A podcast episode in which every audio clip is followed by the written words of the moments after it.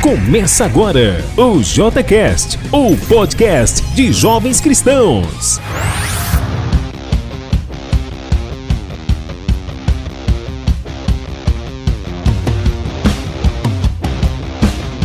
É isso aí, pessoal. Estamos começando mais um JCast. Hoje com a participação especial da Leslie Moraes. Uma salva de palmas para Leslie. Vai participar do nosso quadro Jesus Saves. Mas antes, eu gostaria de pedir para Leslie fazer uma breve apresentação de quem seria a Leslie em 30 segundos. Se vira nos 30, Leslie.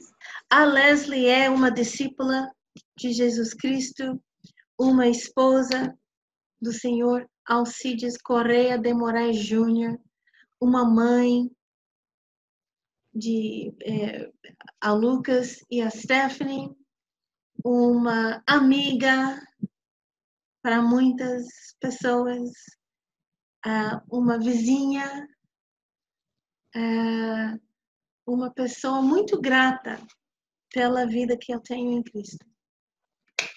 Show de bola! Uma salva de palmas para essa apresentação. Nós vamos ter várias palmas aqui, várias salvas de palmas. Leslie já vai acompanhando. E a Kênia já sabe que ela acompanha o nosso podcast.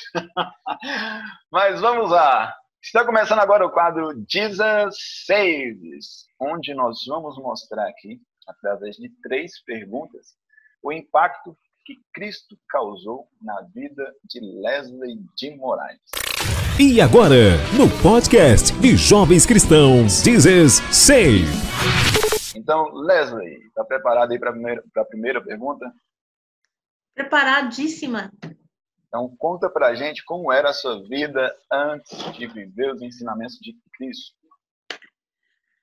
Bom, é, eu nasci em Nova York de, de pais que realmente eu acredito que não tinha não tinha nada a ver um com o outro, não, não tinha razão para eles estarem juntos, eram muito diferentes e acabaram separando e divorciando. Então eu fui criada por uma mãe solteira. A gente não tinha muito dinheiro. Um, Porém, ela cuidou super bem da gente. É, nunca faltava comida. Mas a, a, casa em que nós moramos era, era, era problemático. Tinha muitas coisas erradas com aquela casa. Quando chovia, entrava água. É, no, no inverno não tinha aquecimento. É, era bem precário. E por isso eu fiquei com a ideia que eu precisava ser super bem é, sucedida. E eu fiz escola de arte, é, mesmo no, no ensino médio, isso mesmo. E fiz também faculdade de artes e eu tive no meu coração um fogo ardente de ser super bem sucedida porque eu não quis ser pobre. E isso foi muito importante para mim. É, a nossa família sofreu muito uh, por causa da falta de responsabilidade da parte da minha, do meu pai, uh, a incapacidade da minha mãe de, de se levantar. Eu acho que ela sofreu de é, depressão. Então, a, a vida foi difícil. Ah, mas antes de, de me tornar uma cristã, antes de colocar a Bíblia em prática na minha vida, eu diria que eu vivi uma vida. É, não tem como evitar isso. Eu vivi uma vida de pecado Porém, eu me achava uma boa pessoa. E eu acho que muita gente anda assim, pensando que se eu não fizer algo que vai machucar uma outra pessoa, eu sou livre para fazer o que eu quiser. Então era uma vida de egoísmo, é, imoralidade, é, buscando prazeres, é, só indo atrás da minha própria carreira. Eu só pensava naquilo que era bom para mim. E antes de, de conhecer a Bíblia, na verdade, minha mãe nos levou para a igreja quando a gente era criança. Mas quando entrei na adolescência, parei de ir na igreja. E mais ainda quando eu fiz faculdade. Então, eu fiquei sem ir na igreja por, eh, eu diria, uma década. Mas aí um dia eu conheci uma discípula no metrô da cidade de Nova York. E ela me aproximou e começou a conversar comigo e me, me, me deu um convite para a igreja. E foi assim que começou minha história com, com Cristo. Interessante também saber o seu passado, das suas dificuldades, né? Mas conta para a gente um pouquinho agora, nesse momento de transição, como foi após ter conhecido, ter recebido esse convite, né? Como foi justamente essa transição e quais foram as maiores barreiras nesse processo de não discípula para uma discípula de Cristo? Bom, eu sempre tive fé em Deus, Jesus e a Bíblia. Para mim, eu não achava, nunca pensava que eles não existiam, que, que era fábula, nada disso. Eu sempre acreditava, mas não ao ponto de obedecer. Então, é, eu não me lembro disso mas minha mãe contava que logo antes de ser conhecida por uma discípula no metrô, eu perguntei para ela, mãe, eu tô pensando em voltar para a igreja e eu estava morando em Manhattan, né? O, o, lugar onde todo mundo conhece de, de filmes e tudo mais. E minha mãe morava num bairro um pouco distante. E eu falei, é, eu estou pensando em ir, ir para a igreja. Você tem uma sugestão para mim? E ela enviou para mim uma lista de uns sete, oito igrejas. Eu não tenho é, é, memória disso nem um pouco. Eu acho que Deus tirou isso da minha mente, porque eu não lembro disso. Porque quando eu comecei a, a frequentar a Igreja de Cristo, minha mãe falou: por que você não foi para as igrejas que eu, eu enviei para você? Eu falei: que, quais igrejas? Ela falou: enviei uma lista. Eu não tenho memória disso, nem um pouco. E nessa transição de, de alguém que não vivia a Bíblia para alguém que era uma discípula, eu precisava é, fazer muitos estudos bíblicos. A gente cresceu indo na igreja, mas o que a gente aprendeu naquela época era as histórias, basicamente as histórias para criança. Eu não sabia como aplicar a Bíblia à minha vida. Eu não sabia como viver a Bíblia. E a moça que me, me convidou, ela tinha mais ou menos minha idade. Ela era uma artista plástica como eu. A gente tinha muitas coisas em comuns. E eu olhava para a vida dela e deu para ver claramente como viver a vida cristã. É, e para mim, ela, eu acho que ela foi a primeira pessoa que eu conheci na minha vida que realmente vivia essa vida. E para mim isso foi emocionante, porque é, eu podia jogar qualquer pergunta para ela e ela tinha uma resposta bíblica. Eu achei isso o máximo. E quando as, as uh, meninas começaram a estudar a Bíblia comigo, eu, eu tive 22 anos na época quando elas começaram a estudar a Bíblia, eu percebi tinha duas pessoas comigo. E quando a, é, uma, o nome dela era Ana, quando ela começou o estudo, ela falava: então vamos para 2 Timóteo, capítulo 3, versículo qualquer, né? E ela abria a Bíblia, achava rapidinho, e a outra irmã também, e eu lá boiando. Sem saber onde, onde olhar. E, e isso também, para mim, me deu convicção que eu realmente não conhecia a Bíblia. Eu não sabia como achar os livros. É, o conhecimento que eu tinha era, era raso. Um, mas eu olhava para a vida delas e eu fiquei impressionada. Eu fiquei. Um, eu acho que eu olhava para elas com muita admiração, porque elas não eram pessoas típicas de igreja, sabe? Aquela pessoa crentona, é, com cabelão, que, que não se divertia, que, sabe, é, elas não eram assim.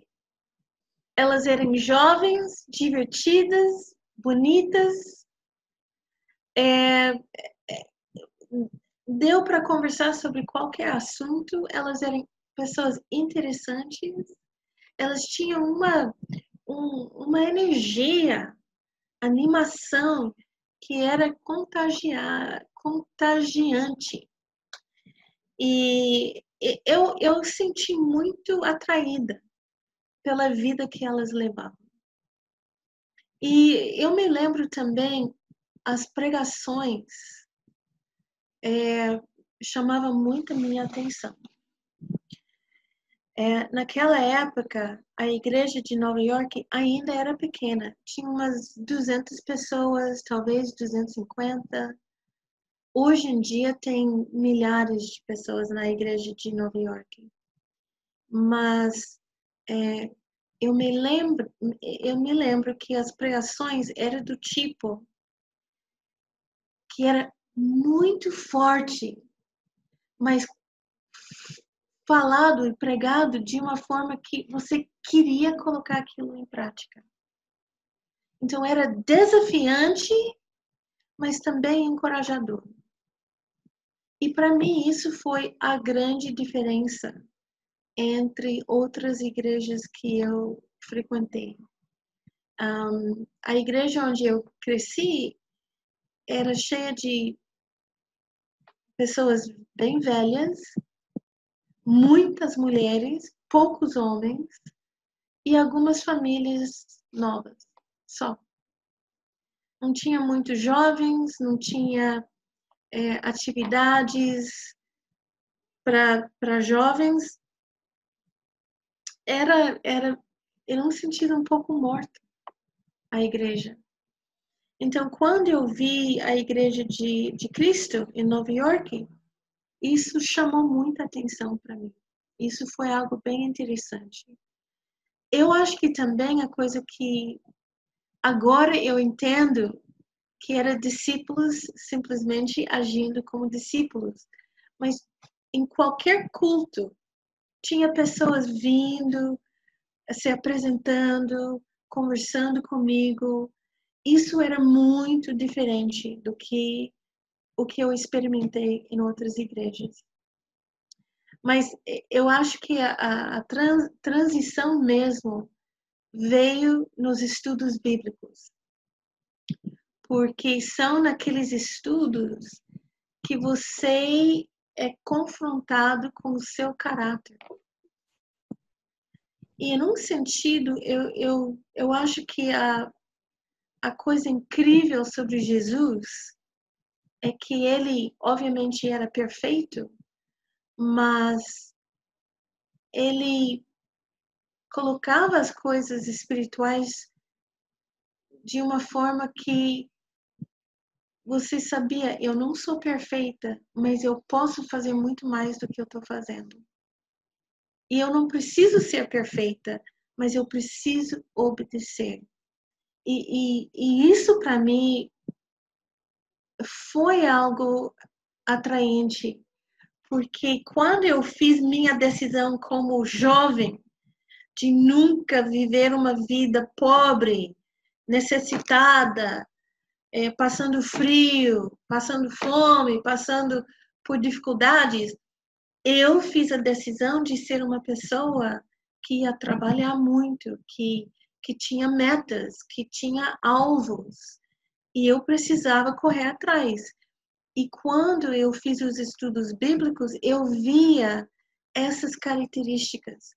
Você quer coisas legais para a sua vida? Corre, vai atrás, mas corre atrás de coisas espirituais.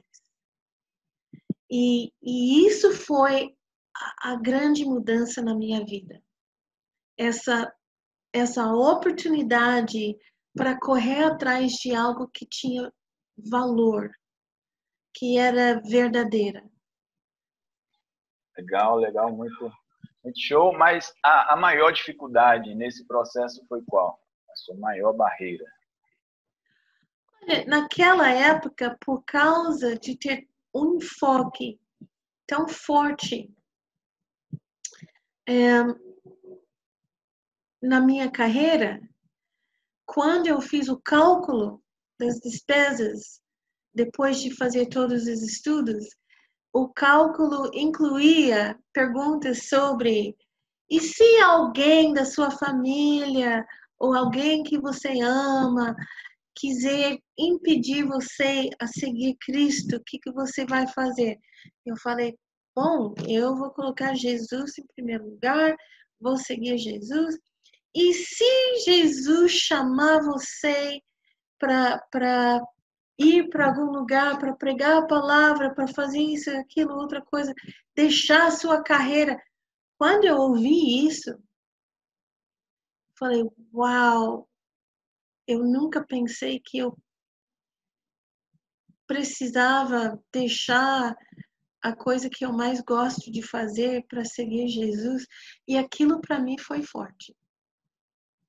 E foi forte porque eu colocava toda a minha confiança na minha habilidade de prover para minha vida. E deixando minha carreira era na minha mente igual a abrir mão a, a minha confiança, abrir mão a, a, ao meu futuro, um futuro de conforto, um futuro de carreira, um futuro de, é, é, de sentir respeitada. É, eu quase senti nua diante de uma de uma decisão como essa. Mas eu percebi, sabe o que estava um, martelando na minha cabeça? Era aquela passagem em, em Lucas que fala que adianta o homem ganhar o mundo inteiro e perder sua própria vida.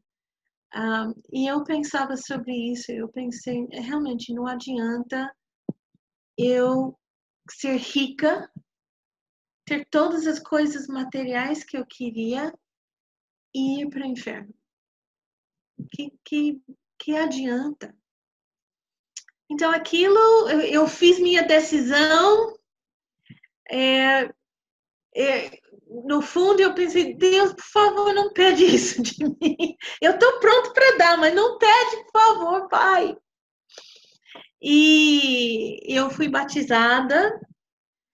Ah, e a, a, vida depois, eu vou te dizer, eu me lembro, eu fui batizada em julho, em setembro, finzinho de setembro, eu fui para minha primeira conferência de evangelismo na cidade de Boston.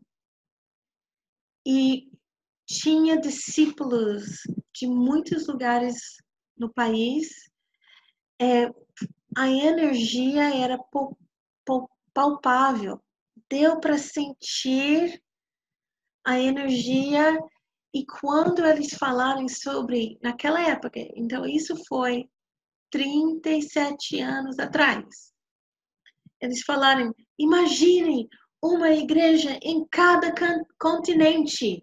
Imagine uma igreja é, é, na China, na Rússia, na... e foram falando. Hoje em dia nós temos isso. Nós temos isso em muitos lugares que naquela época era simplesmente um sonho. Então, para mim, hoje em dia, eu ganhei muito mais, mesmo aqui na Terra. Nem falar no céu. Eu ganhei muito mais aqui na Terra do que eu acho que eu poderia ter, ter conseguido sozinha na minha carreira. É, eu, eu já viajei para vários continentes, para pa vários países, consegui falar uma outra língua. É, só em falar sobre o casamento, que naquela época, com 22 anos, na minha mente eu pensei: nunca, nunca, nunca vou casar. Não quero casar, não vou casar, não vou... E olha só, eu estou aqui casada há 31 anos, 31 anos com um homem incrível que ama a Deus, que lidera nossa família, criou nossos filhos com, com os dois são confiantes, são amados, são são incríveis. Deus me abençoou muito mais do que eu imaginei. Amém, que inspirador, Leslie. Muito obrigado mesmo por pontuar todos esses detalhes aí que você vivenciou, né? Com certeza vai encorajar muitos jovens, como eu lembrei da escritura de Mateus 6:33, né? Coloque em primeiro lugar o reino dos céus, que todas as coisas lhe serão acrescentadas. E com certeza Leslie tem muitas convicções sobre essas coisas acrescentadas, né? Amém. Muito bom. Agora, a terceira pergunta seria: como você resumiria a sua nova vida em Cristo hoje? Olha, a palavra que vem à minha mente, não, vocês vão, não vão acreditar, mas a palavra que vem à minha mente é aventura. Aventura, porque é, sempre tem coisas acontecendo no reino de Deus sempre tem novidades, sempre tem coisas incríveis.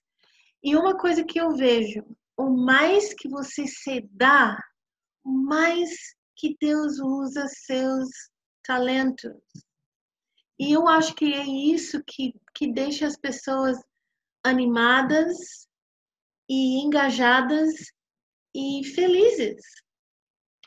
Então, por exemplo, só para te dar um exemplo, hoje em dia, Obviamente, a gente mora aqui em Goiânia, mas cada vez que eu faço uma decisão, eu vou servir mais. Deus abre mais portas para eu poder fazer coisas que são interessantes para mim.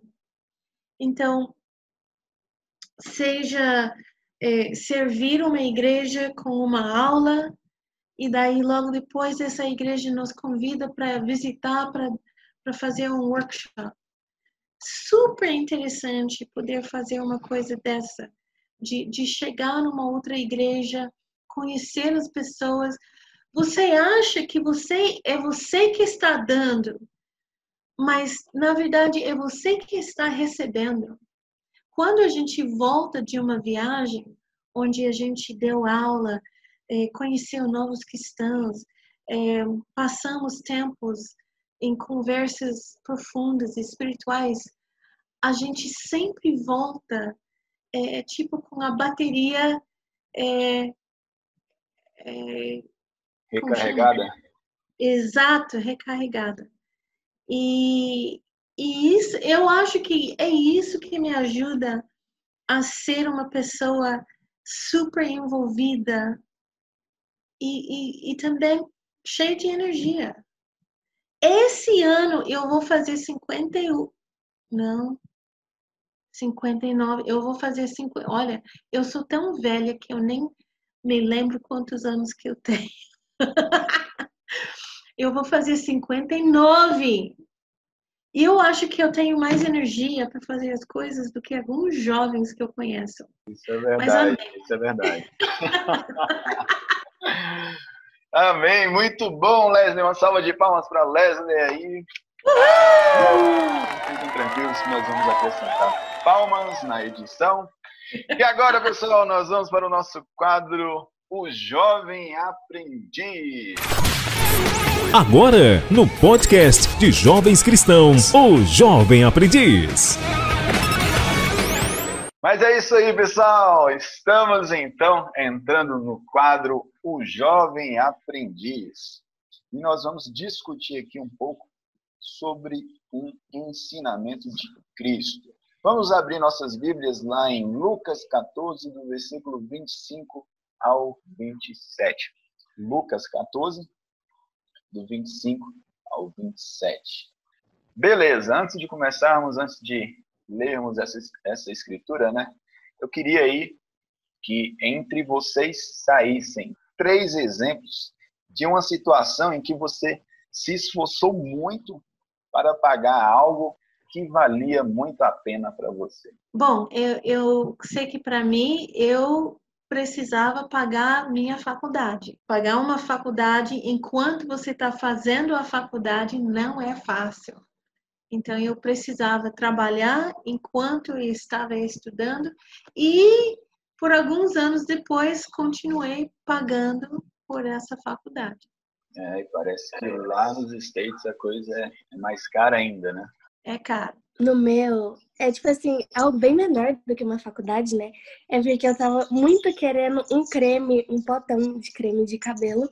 E ele era muito caro, 50 reais. E eu nunca queria pedir pra minha mãe, mãe, me dá 50 reais pra comprar um pó de creme. E aí eu comecei a ajudar minha mãe nas diárias pra conseguir. Eu fui três dias seguidos com a minha mãe, mesmo com meu corpo doendo. Eu fui, eu consegui o dinheiro e eu comprei o pote.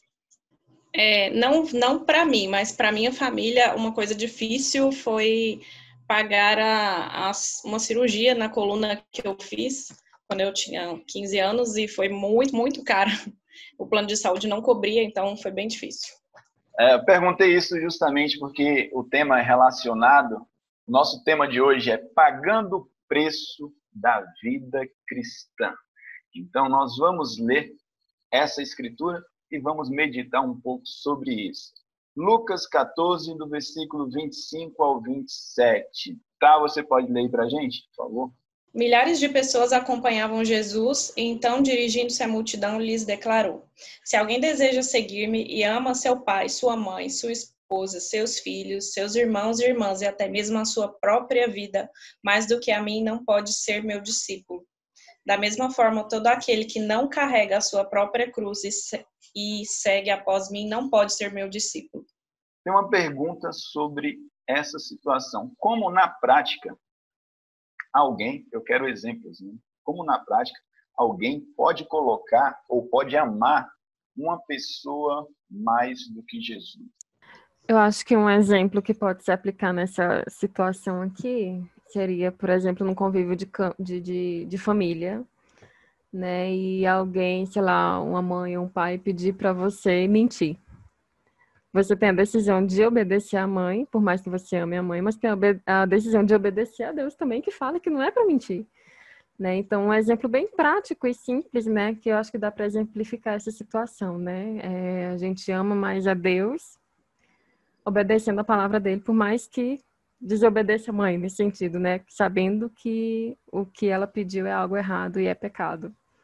Eu acho que também é, muitas vezes pessoas mais próximas de nós podem nos impedir a colocar o reino de Deus em primeiro lugar, tipo indo nos cultos, participando no, nas atividades, é, as pessoas em nossas vidas podem ou reclamar ou tirar sarro da gente ao ponto de, de influenciar a gente a fazer o errado, que é colocar o que essas pessoas querem em primeiro lugar e, e as coisas de Deus vêm depois algo que pode concorrer com um compromisso que você tem com a igreja relacionado ao seu trabalho, que é o exemplo que a Leslie deu né, no, na história que ela contou.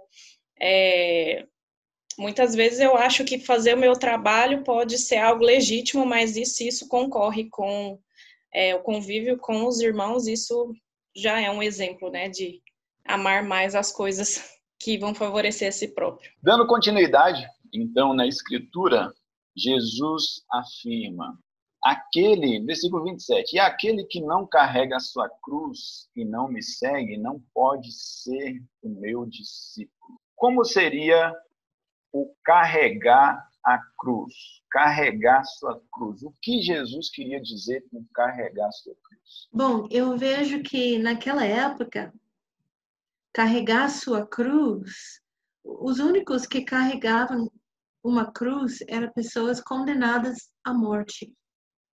Então, quando Jesus falou, falou carrega sua cruz, é, tinha muito a ver com esse negar si mesmo, né? Onde a gente precisava fazer uma decisão de deixar a vontade de Deus viver em nossas vidas e matar ou acabar com nossa vontade é, pessoal. Então, isso é uma maneira é, espiritual de ver essa carregar sua cruz. Ah, mas uma outra maneira também é, é morrer para com o pecado, é, de não deixar mais o pecado viver na sua vida. Então, a gente carrega a cruz de uma forma, eu acho que também é a gente fazendo o sacrifício vivo, né? Como como está descrito em, em Romanos capítulo 12, onde a gente se sacrifica para deixar as coisas de Deus reinar em nossas vidas. Excelente, excelente explicação, ficou bem claro. E eu quero aí alguma, a opinião de todos nessa pergunta, tá? É, é para os nossos jovens aí. Quais atitudes um jovem ele deve tomar diariamente para carregar sua cruz e seguir Jesus até o fim? Quais atitudes um jovem ele deve tomar diariamente para que ele consiga carregar sua cruz e seguir Jesus até o fim? Eu acho que pode começar também fazendo uma autoanálise né, de atitudes que é, prejudicam no caminho, né, dessa caminhada de fé. Eu acho que se a gente pede para o Espírito Santo mostrar no nosso coração aquilo que a gente pede, é, precisa se arrepender, ele mostra, né? Na verdade, Deus é mais interessado a ver essa mudança na gente, né? Então, fazer essa autoanálise, se arrepender e, e andar segundo os caminhos, né, de Jesus, segundo é, os preceitos dele, né? É, é um exemplo de, de, de, passos práticos que a gente pode ter, né? Para estar tá negando a nossa carne dia após dia, né? É óbvio que não é fácil, mas Deus ele está ali, está nos ajudando e está nos conduzindo nessa caminhada, né? Então acho que é importante fazer esse analisar e passar um pente fino mesmo, sabe? é, deixar esses pecados de, de, de, estimação, que muitas vezes a gente gosta de uns pecadinhos ali, né? Uma procrastinação, uma preguiça, um orgulhozinho, um egoísmo, né? Que na verdade prejudica muito a gente e a gente precisa deixar. Né? E pedir ajuda aí do Espírito Santo para nos ajudar nesse, nesse processo, né? Porque é uma caminhada mesmo, né?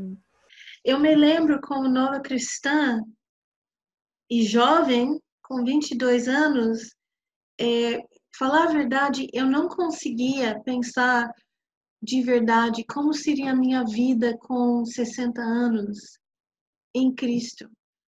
Eu estava pensando sobre hoje, eu estava pensando sobre amanhã. Então, eu acho que é uma coisa que pode ajudar uma, um jovem ser fiel até o fim é, é pense em ser um ótimo discípulo hoje.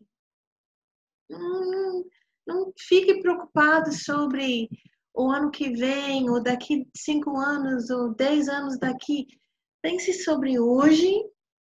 Hoje eu vou ser o melhor discípulo que eu posso ser e eu vou fazer, eu vou repetir a dose amanhã. Eu acho muito bom, porque em, em conjunto com o que a Bia falou, também a Kênia, é, obviamente a gente precisa estar lendo a Bíblia, mas às vezes o que falta para pessoas jovens é essa persistência. E eu acho que elas, as pessoas ficam fracas quando o passo parece grande demais. Então, diminui o passo e o passo é para hoje, o passo é para amanhã. E qualquer um consegue ser um discípulo por 24 horas. Uma coisa que ajuda muito a cada dia é você procurar é, pessoas que podem te ajudar no, naquilo que você está passando, que também passaram por isso. É, que já conseguiram ter um domínio próprio maior em relação a, a essa situação. É uma coisa que pode ajudar também. Muito bom, pessoal. Muito obrigado a todos que participaram desse quadro. Estamos batendo um martelo para o jovem aprendiz e vamos então para o quadro Psicologia Cristã. E agora no podcast de Jovens Cristãos, o quadro Psicologia Cristã. A nossa psicóloga Thaisa Ribeiro vai estar aí tentando misturar, tentando vincular cristianismo com a psicologia. Doutor, nós vamos falar sobre o quê? Meu nome é Thaisa, sou psicóloga, sou psicóloga formada há seis anos, tenho especialização na área hospitalar e da saúde. É, nós vamos falar hoje sobre o perdão, a falta de perdão e as consequências para a saúde. Tá, então explica pra gente como o perdão pode influenciar o organismo do ser humano, né? Como o perdão pode influenciar o nosso organismo e também a parte emocional. O perdão ele está relacionado sempre à falta de perdão também, sempre a outra pessoa, algo que uma pessoa está em falta com você, ah, seja relacionado a algo físico, emocional, uma falta de uma pessoa relacionada ou várias pessoas em relação a, a outra pessoa. Isso tem a ver com a questão dos sentimentos e pensamentos relacionados a essa pessoa que vão causar um desequilíbrio neuroquímico, né? É, vão afetar o seu sistema imunológico, vai afetar também a, a, o funcionamento do seu cérebro e também o, o seu sistema imunológico. E aí, quais os benefícios do perdão para o organismo? Né? Tem um jornal uma psicóloga, uma professora de psicologia em Nova York, no jornal Personal Relationships, ela categorizou o perdão para o organismo os benefícios. Né? O primeiro benefício que ela coloca é um coração em paz. Por quê? O perdão ele tende a apresentar a redução da pressão arterial no organismo. Tem um estudo feito por ela que identificou um grupo de pessoas participantes que já tiveram infarto agudo do miocárdio apresentavam mais dificuldade para perdoar. Um sistema imunológico fortalecido, né? A pessoa ela vai ter uh, um sistema imunológico melhor quando ela apresenta essa facilidade de perdoar. Ela coloca aqui: aquele que não perdoa fica liberando com frequência hormônios do estresse, que podem fazer mal para todo o organismo e a mente. É, o estresse sob controle também é uma reação da, do perdão. Um sono mais tranquilo, né, o ato de perdoar, ele pode atuar desde a qualidade do sono até a fadiga e pode reduzir sentimentos e patologias prejudiciais à saúde, como a tensão e a raiva. E o nervosismo também, né? é, ficar remoendo mágoa, revivendo os acontecimentos que te chatearam, ah, traz um peso sobre os ombros, né? E aponta a culpa e a ansiedade sobre essa pessoa o tempo todo. E favorece o auto perdão, né? Eu estar é, livre disso tudo, também vou estar livre da culpa e da dificuldade uh, em relação ao outro, eu também vou entender como eu funciono, né? O tempo ajuda a amenizar essas feridas, ela coloca, mas não cura por completo. Então é necessário esse, esse treino diário de perdoar para lidar com tudo isso. Muito interessante, muito interessante. Não foi à toa que Jesus falou lá em Mateus 11, 28, né? Venham a mim todos que estão cansados e sobrecarregados e eu darei descanso. a vocês. E eu achei interessante também a parte aí da do sistema imunológico, né? Em tempos de pandemia, então devemos perdoar mais e mais, porque temos que, que cuidar do nosso sistema imunológico, né? Então, segunda pergunta tá, seria: quais são as consequências? Nós falamos um pouco sobre os benefícios, né, do perdão. Uhum. Agora conta um pouco para a gente sobre as consequências negativas da, negativas da falta de perdão. Aí isso a gente falou a respeito de afetar o sistema é, imunoendócrino, né, neuroimunoendócrino, afeta todo, vários sistemas do seu organismo e podem causar várias doenças, fora a questão emocional, né, porque isso é o embotamento afetivo, você está isolado uh, por falta de perdão, você vai se tornar uma pessoa ranzinza, rancorosa, e tem as questões também do seu organismo, né? Eles podem causar várias doenças, por exemplo, que ela categorizou aqui, artrite. Pode atingir pessoas muito críticas, perfeccionistas, que têm a dificuldade de aceitar o erro do outro, de perdoar o outro, né? Uh, pode também, não, não que vai ser a base, mas que vai contribuir para uh, questões respiratórias, ela coloca aqui a asma, né? É, isso tem a ver com a culpa, o, o amor sufocante e choro reprimido, que podem causar a incapacidade, podem provocar, né? Ajudar a provocar incapacidade na, no sistema respiratório. Além de câncer e cisto, né? Uma mágoa profunda, um ressentimento profundo pode desencadear um câncer também. Compulsão alimentar, né? Quem tem culpa é, muitas vezes desconta na vida. E a culpa é relacionada à falta de perdão. E também doenças no fígado, costuma atingir pessoas que acumulam sentimento de raiva dentro de si. Além da depressão e da tristeza, né? Porque essa pessoa ela vai é, se isolar e o afetivo é o primeiro sintoma de qualquer doença psicossomática como disse Jesus, vamos colocar né, em prática, vamos perdoar 70 vezes 7. Pedro pergunta, né, Senhor, quantas vezes deverei perdoar o meu irmão quando ele pecar contra mim? Até sete vezes?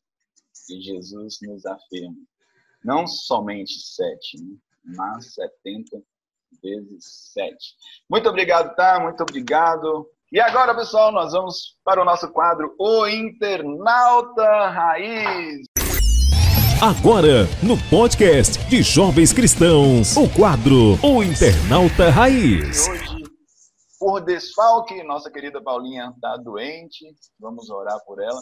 Mas nós temos uma, uma incrível discípula substituta, nossa Kênia Reis. Um salve de palmas para Kênia.